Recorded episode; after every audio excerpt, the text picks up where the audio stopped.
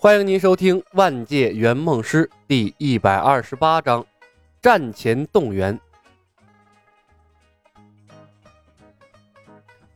日月神教七大长老率领数万教众压境逼近嵩山。突如其来的消息震惊了武学联盟的所有人，欣欣向荣的武学联盟立刻乱成了一团。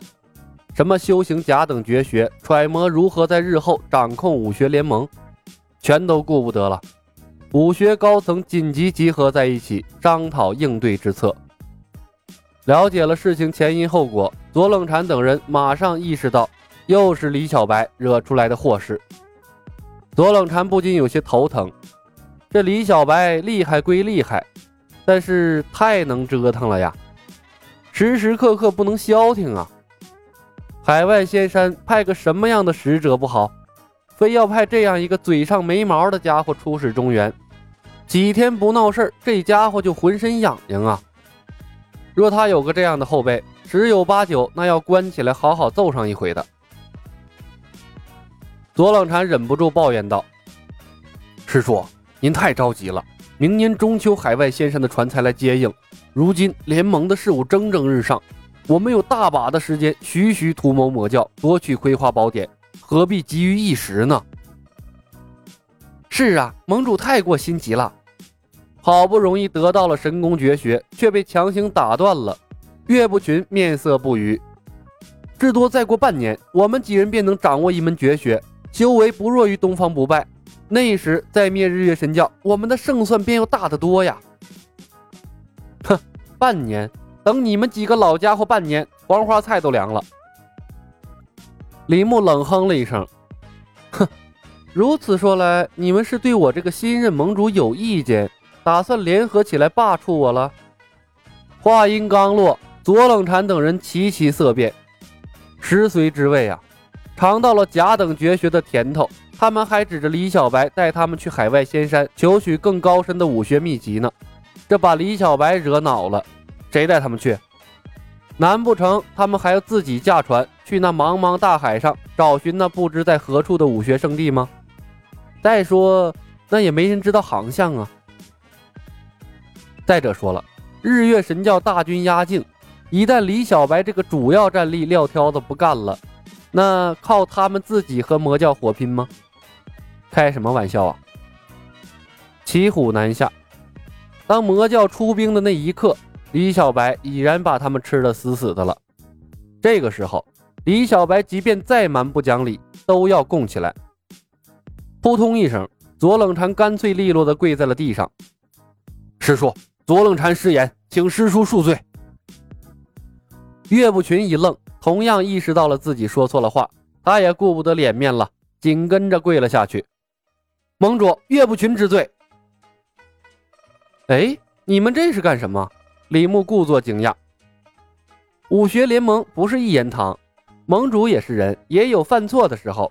犯错了，应当指出来。你们这么做，那是想陷我于不义？赶紧起来！如今魔教大军压境，武学联盟正值生死存亡之秋，没有时间扭扭捏捏做小女儿姿态，商议如何对付魔教才是正事儿。”左冷禅脸一抽，站了起来：“师叔教训的是。”岳不群顶着一头黑线站了起来。这魔教的人分明是你招惹过来的，怎么到头倒成了他们的错了？不过这个时候也没人跟李牧斤斤计较。他说的没错，魔教都打过来了，总是要应对的。左冷禅不愧是能跟着天门磕头认师叔的人，转眼间便忘了刚才发生的事儿，顺着李牧的话道：“盟主。”魔教势大，武学联盟刚刚融合，我认为应该先行退避，避其锋芒，再想对策比较好。我赞同左盟主的意见。定贤师太一百浮沉，魔教大军刚过定州，最少三日才能抵达，我们可以从容的撤出嵩山，寻到安全的躲避之所。定贤师太说的有道理，岳不群道，我建议可以退到华山派。前些时日听小徒说，华山思过崖有失传的五岳剑法，华山派易守难攻。我们既可以习练高深武学，又可以依险对抗魔教，一举双得。其余众人还想说话，被李牧直接打断了。他手扶青莲剑，环视众人，冷着脸道：“诸位前辈，武学联盟成立的目的，便是为了肃清江湖中不同的声音，还江湖一个朗朗乾坤。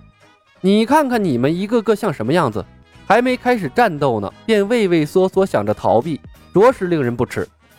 我个人建议，联盟内成员留在嵩山，拖住日月神教的大军。”我们一行派内高层突袭黑木崖，直接对东方不败采取斩首战术。东方不败一死，魔教大军不攻自破。冲虚道长愣了一下，说道：“盟主，这样是不是太冒险了？冒险？还能有我一人辗转千里荡平魔教南方势力更冒险吗？道长，武学联盟是各门派融合而成。”貌似和谐，实则一盘散沙。只有经历磨难，才能让各个门派真正的融合在一起，成为真正意义上的武学联盟。李牧哼了一声，哼，任何一个门派的崛起，都是从铁和血中磨砺出来的。这个道理，诸位前辈应该比我更懂。定贤师太道：“可是盟主那样会死伤很多人啊。”李牧说道。当武学联盟成立的那一刻，这一仗就已经注定要打了。晚打不如早打。左冷禅心头一颤，问道：“师叔，魔教是您故意惹来的？”“对呀。”李牧点点头，抽出了青莲剑，一个个指点着他们：“你们一个个打的好算盘，只想等着武功大成再和魔教决战。可是，真当日月神教的人全是傻子吗？”你们能想到的东西，他们会想不到。等你们神功大成，想和他们决战的时候，魔教不跟你们打怎么办？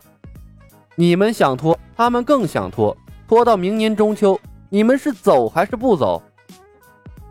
左冷禅等人顺着李牧的思路往下想，忽然间都变了脸色，一个个那是冷汗淋漓。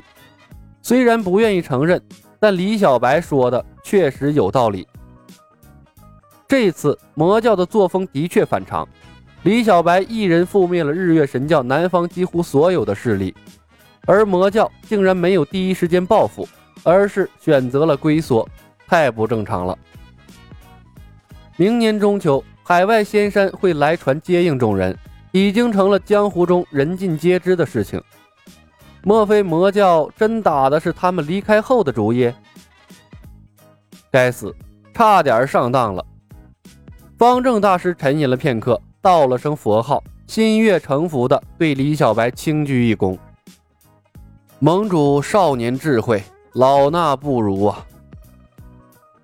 盟主英明，左冷禅等人齐声道：“不逼你们一把，你们永远不知道情况有多紧急，总以为我在无事生非。当你们这个盟主，真是操碎了心呐！”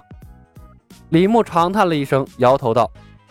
唉，都别愣着了，趁着魔教的崽子还没杀过来，我们尽快商议一下如何对东方不败实行斩首之术。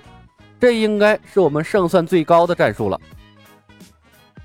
本集已经播讲完毕，感谢您的收听。